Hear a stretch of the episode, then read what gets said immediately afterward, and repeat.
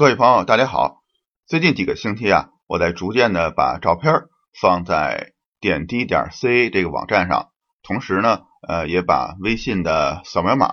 放在上面了。欢迎大家呢添加我的微信，这样可以收到通过微信呢收到网站的更新。在这个网站上有一个页面，我现在起名叫网站集锦，实际上呢，它是一些常用的像出行用的网站。还有在这边生活用的网站呢，我把这些链接呢都放在了上面。这里边有呢订酒店的网站、租车的网站。虽然像我租车呢，主要用的是 Costco 的网站，因为它提供会员的折扣。如果您没有 Costco 的会员呢，就用 Priceline 这个网站。我推荐这个网站呢，是因为从上面可以得到各个租车公司的价格的比较，这样呢，您可以挑出对自己来说最合适的租车公司。同时呢，您还能在上面找到像航空公司、铁路还有长途大巴的网站。我把我经常用到的这些出行的网站呢，都已经放在上面了，这样您用起来呢也方便。除了这些之外呢，我还放了像在北美这边查询房屋价格、呃二手车的价格的网站，包括呢在这边找工作呃的网站。相对于咱们国内的招聘呢，这边的网站像 Indeed。Monster 现在 Indeed 呢是最流行的一个找工作的网站了，希望这些网站的链接能给您提供方便。不知道您上个周末啊有没有在家里看超级碗的比赛？我是在家里看了，呃，虽然没有全程看下来，但是呃每隔段时间呢就跑到电视前面看看进展。我还真不是橄榄球的球迷，但是在周五的时候，很多同事都问。说你周末要不要看超级碗呀？到了周一回来呢，大家也在讨论超级碗的比赛，还讨论超级碗上的这些广告。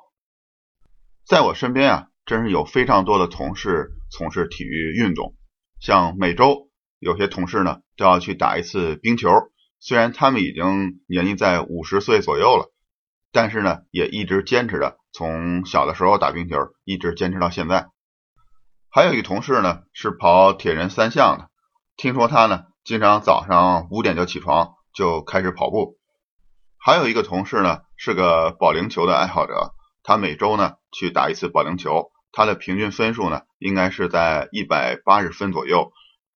保龄球呢，就成了他跟我聊天的一个最经常的话题了。他给我讲，上一次打保龄球，他打了七个或是八个全中。体育运动呢，在这边真是挺普及的，而且孩子们呢，真是从小就抓起。我去带着女儿去学滑冰的时候，就看到那冰球场里边，有的小朋友比我女儿还小，可能也就六七岁，然后就穿上冰球的全副武装。家长呢，和孩子一起在球场上拿着球杆追逐着冰球，看起来真是挺让人羡慕的，又有家庭的气氛，同时呢，也真是挺酷的。这个冰球运动啊，在大家眼里不但酷，而且确实是一个比较昂贵的运动。像我的一个同事，他带着孩子从小就学冰球，他说他孩子在冰球上的花费每年至少要五千加元。我看到这么一个在美国的统计数字哈，这孩子在八岁到十八岁之间参加这种有组织性的体育运动的话，最贵的体育项目呢是曲棍球，每年的花费。大概在八千美元，其次呢就是冰球是七千美元，再便宜点呢是棒球或者女子垒球，每年每个孩子是四千美元，再往下呢就是橄榄球，这点有点让我吃惊哈，橄榄球我还以为会挺贵的，橄榄球的费用呢每年是两千七百美元，然后踢足球或者是打篮球是最便宜的，费用都是在一千美元多一点儿。看到这个数据统计啊，我就想起以前一个同事跟我说的。他呢从小因为家里环境不是那么富裕，所以他爸爸呢就让他踢足球，就没有经济能力呢能够支撑他呢去打像冰球这种运动。那么您说这些钱都花哪呢？首先啊就是咱这身行头，一双冰鞋，那一般就得一百加元左右，便宜点的也有，比如五十加元左右。但是您稍微技术提高之后，这小孩技术提高之后，这便宜的冰鞋呀，就逐渐变成限制这个小孩运动的一个因素了。所以教练也会说，说就得换点高级点的冰鞋了。除了冰鞋，还有滑冰用的头盔，头盔呢也不便宜，也得五十加元左右。当然了，这个头盔和冰鞋还得随着小孩的年龄的增长啊，身体逐渐的长高啊，要不停的更新。而且这冰鞋还有头盔，只是这滑冰运动的最开始起步的东西。等小孩学到可以开始打冰球了，那就要准备一身的装备。刚才咱说的是打冰球，咱再说说打棒球。那孩子在阳光底下打棒球，那是不是还得准备一套太阳镜啊？这太阳镜也得一百块钱。那你打棒球那个棒球杆，那木头的容易坏，就得买一个金属的。那金属的棒球杆就得三百块钱。有个朋友呢还跟我说过，说他的小孩即使踢足球的时候，也要穿上一身正式的运动服，腿上得穿上那护腿专业的足球鞋，才愿意上场踢足球。如果是穿着普通的呃衣服短裤，都不好意思上场。这有点像那个李成儒那电影，嗯，穿着普通的运动服，您都不好意思跟其他球员打招呼。这一点啊，咱还真不能怪孩子。现在成年人之间也是这种气氛。您看路上骑自行车的，哪个不是戴一个专业的样子头盔，穿一身紧身衣，趴在那个地把的赛车上，在那低头猛骑啊？甚至在马路上跑步的人，个个也都穿的挺专业的。跑得快不快咱不知道，但是咱这身行头那确实是必备的。但是话又说回来，咱这身装备啊，还真是所有投资的一小部分，它毕竟是有限的。咱孩子参加体育运动，不得学习，还得有这个学习的费用。同时，您要是请教练，那可就更贵了。普通的教练那至少半个小时几十美元，您要是请一个稍微有点名气的教练，那一小时还不跟您收个一百两百美元？咱这装备好了，也找到好的教练，也训练好了，那您还得带着孩子参加比赛去。比赛呢，光在咱们小的城市里比那不行，那还得到各处去见见各个地方的高手啊。我身边的朋友，像带孩子要去外边参加国际象棋比赛，或者是滑冰的比赛，去远处呢，您说您坐飞机。然后近处呢，开个车吧，也得几个小时。然后同时，您要是远了，还不能当天回来，还得住在那儿，住酒店呢，又是一笔费用。这个适当的比赛啊，肯定是必要的。它不像咱们武侠小说里说的那个高手，在小的时候呢，在一个深山老林里，或者跟着师傅，或者是得到一本武林秘籍，在山洞里练上十年，那也不用跟别人练，自己照着那个那个墙壁上的。墙壁上那个图像，那就练去呗。练完十年出来，那就成了高手了。现在回想起当时看武侠小说里看到这些情节啊，真是不知道自己为什么被迷得五迷三道了，然后还挺相信的。咱们中国有一句话呢，叫“穷文富武”，那就是说穷人的孩子呀去读书，富人的孩子才能有钱去练武。那富裕的家庭，那家有良田千顷，那才有实力请个。武林的高手住在家里边，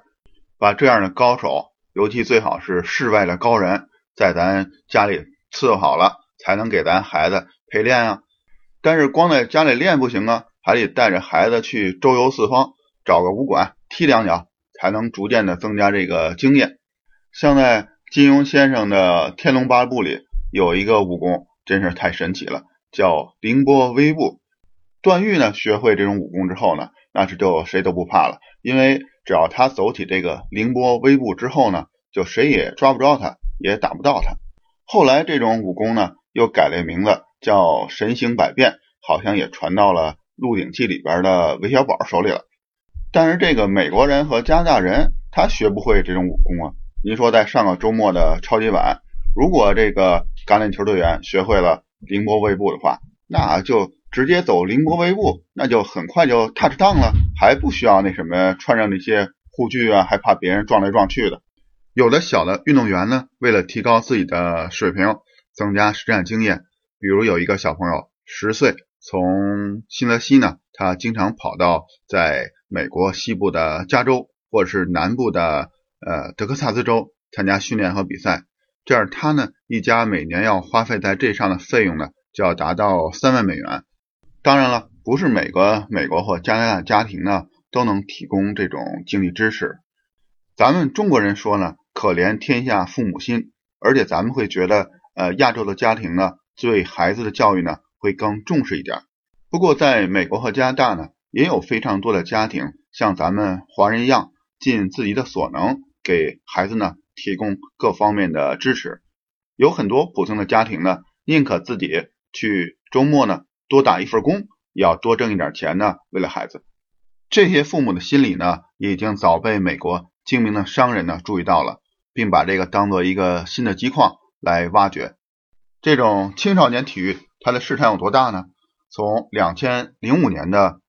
八十亿美元到两千一六年呢，已经增长到了一百五十亿美元，在这时间间呢，基本上增长了一倍。也就是说呢，每个家庭花在自己小孩运动上的费用呢，在这十年间呢，也增加了一倍。体育运动呢，本身应该是给每个小孩平等的机会，同时呢，主它的主要目的呢，还是给大家提供这种快乐和身心的健康。但是因为随着这种运动成本的增加呢，一些低收入家庭就没有能力来支付这些。从一个统计中呢，可以看到，在家庭收入在超过十万美元的每年的家庭呢，有百分之四十一的孩子呢在参加这种经常性的训练啊、比赛呀。这是收入比较高的家庭。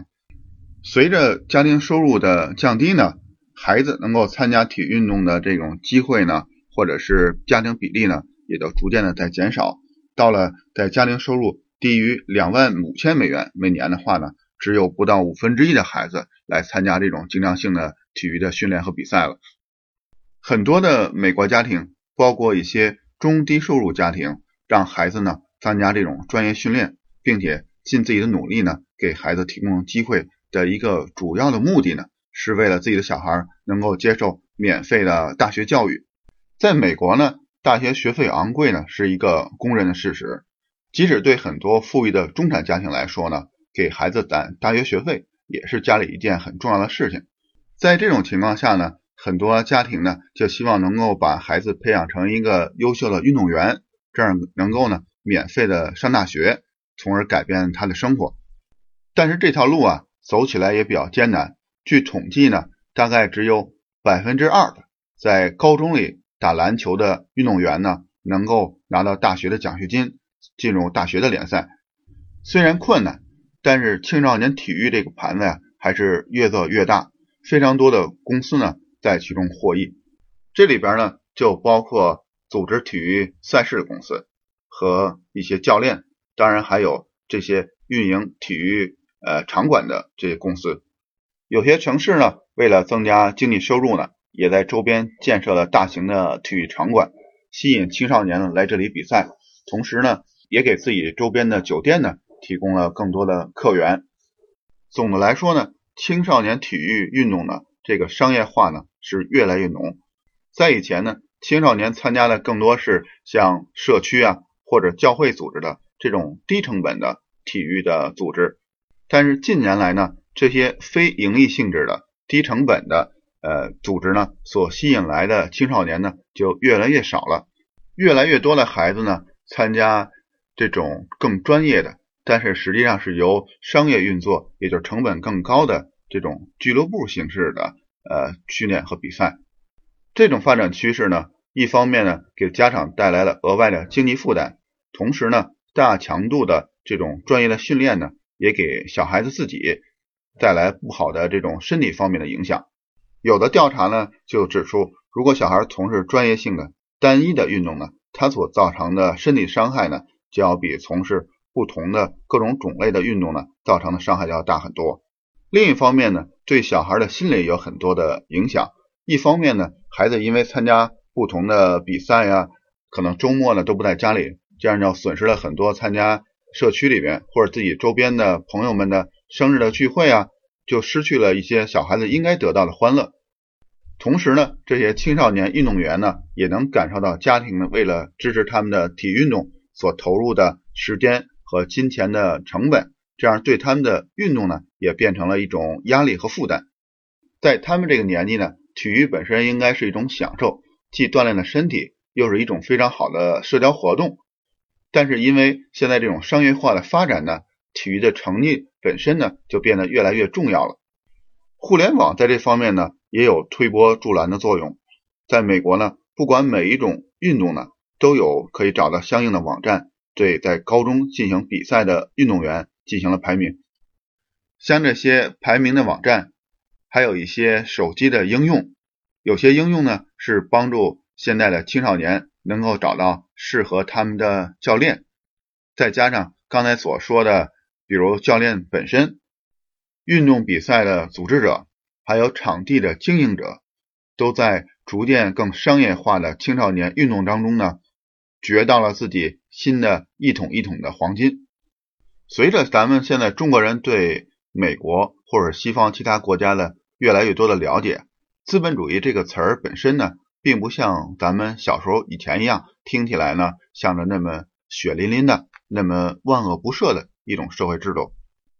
但是商业化本身啊，在美国和加拿大呢，确实是呃在生活中呢是无孔不入是。这里的商家呢，用一种更高级的、温柔的形式呢，让客户呢。心甘情愿的为他的服务买单。每一项体育运动背后都有一套成熟的、强大的经济的链条在后面。今天呢，就跟各位听众聊到这儿了。下周呢就是春节了，我在这里呢提前祝您春节快乐。最后呢，再跟您宣传一下我们北美点滴的网站点滴点 ca。您在上面呢可以看到。以前往期的音频节目所相关的照片，我会逐渐的把网站上的内容啊丰富起来，欢迎您的到访，咱们下期再见。